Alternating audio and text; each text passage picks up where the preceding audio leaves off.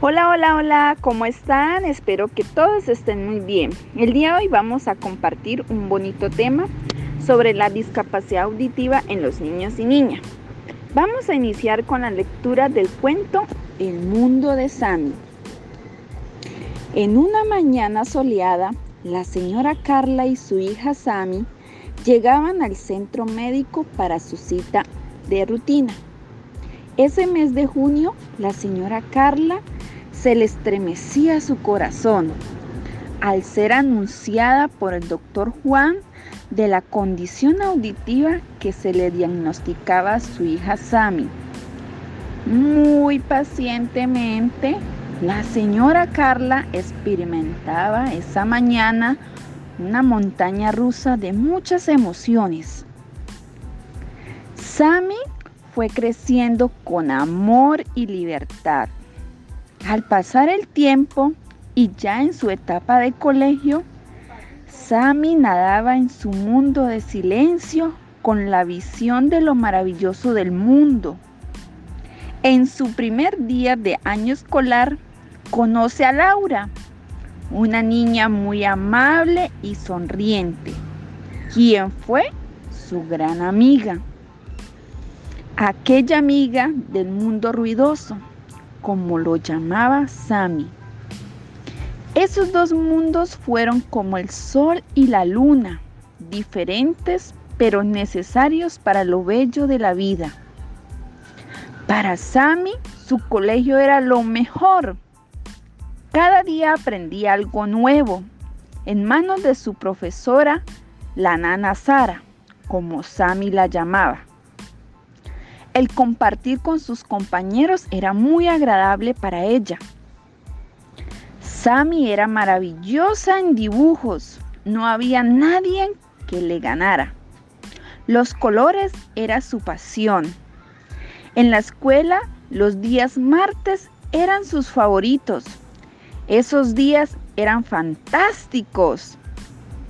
El martes era el día de artes y se exponían ante todos las ilustraciones más creativas y asombrosas realizadas por Sammy y sus compañeros.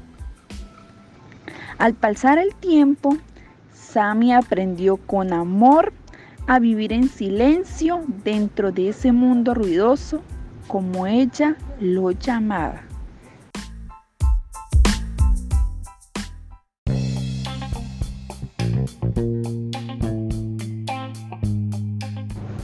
Bueno, aquí podemos reconocer la importancia y beneficios del acompañamiento de la familia, escuela y sociedad para estos niños. Eh, muy a menudo nos preguntamos cómo podemos fomentar ambientes estimulantes para ellos. Para fomentar ambientes estimulantes para los niños y niñas sordas es importante involucrar en diferentes actividades y aquellos que se sientan productivos y tranquilos en un espacio con las personas que se le relacionan. Eh, desarrollar actividades muy lúdicas donde estén comprometidas la expresión de los otros niños y niñas para superar la falta de lengua de señas y así todos pueden comprender por qué el juego es un lenguaje universal de los niños y niñas. Eh, otra pregunta que nos hacemos es, ¿qué actividades cotidianas en la casa y en el hogar infantil o jardín eh, podemos realizar para el desarrollo de estos niños? Eh, primero que todo, se, se estimula la interacción y el desarrollo comunicativo de los niños sordos. Cuando él requiere algo, estimule la utilización de señas o palabras, sobrepasando el señalamiento o la gestualización natural. De acuerdo a su desarrollo motor, motiva al niño a realizar movimientos corporales como correr, saltar, trepar, dar botes, entre otras. Hable de lo que se está haciendo. Eh, brindar a su hijo sordo amplias oportunidades de juego, exploración, manipulación de juguetes y objetos que hay en la casa, como muebles, muñecos, objetos de aseo o utensilios. Permítale realizar juegos con disfraces de animales o personas, estimulando sus habilidades para aprender y para comunicarse. Eh, también se, se pueden aprovechar las salidas al barrio, ¿cierto? Como supermercados, centros comerciales, sitios públicos y parques, para que el niño o niña conozca el mundo que le rodea, sobre lo que ve, jueguen e interactúen con sus pares.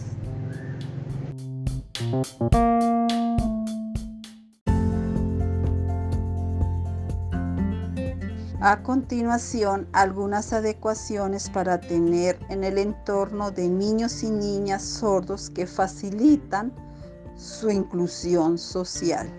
Para ello, es necesario tener espacios físicos para ubicar los servicios de apoyo pedagógico, terapéuticos y tecnológicos. Dentro de las aulas se pueden ubicar al niño cerca del docente en las primeras filas para que pueda mantener el contacto visual permanente y de acuerdo a nivel de empatía y cercanía con el niño, asignar un compañero de apoyo en el cual le colaborará en los momentos que presente dificultades para comprender o comunicarse. Tanto para las niñas y los niños sordos usuarios de la lengua de señas colombiana como de la lengua castellana oral, se puede disponer de ayudas visuales que le permitan al niño o a la niña acceder a la información que es transmitida por señales auditivas. Por otra parte, en Colombia existen instituciones tanto a nivel público como privado que trabajan en pro de la construcción de una sociedad incluyente para la población sorda. Entre ellas están la Asociación de Sordos, el Instituto Nacional para Sordos INSOR, es un ente asesor del Ministerio de Educación Nacional que desarrolla programas y proyectos en pro de la población sorda colombiana en áreas de prevención de la deficiencia auditiva, promoción de la salud auditiva comunicativa, educación y acceso a la comunicación. Hogares infantiles del Instituto Colombiano de Bienestar Familiar ICBF. También se cuenta con instituciones de educación donde se atiende oyentes y se incluye a niñas y niños sordos y centros de apoyos especializados privados o desde las unidades de atención integral existentes en las regiones. A nivel mundial, las federaciones de cada país se unen en la Federación Mundial de Sordos. A continuación, los dejaré con la siguiente frase. ¿Qué importa la sordera del oído cuando la mente escucha? La única sordera verdadera, la sordera incurable, es la de la mente. Víctor Hugo, 1845. Hasta pronto.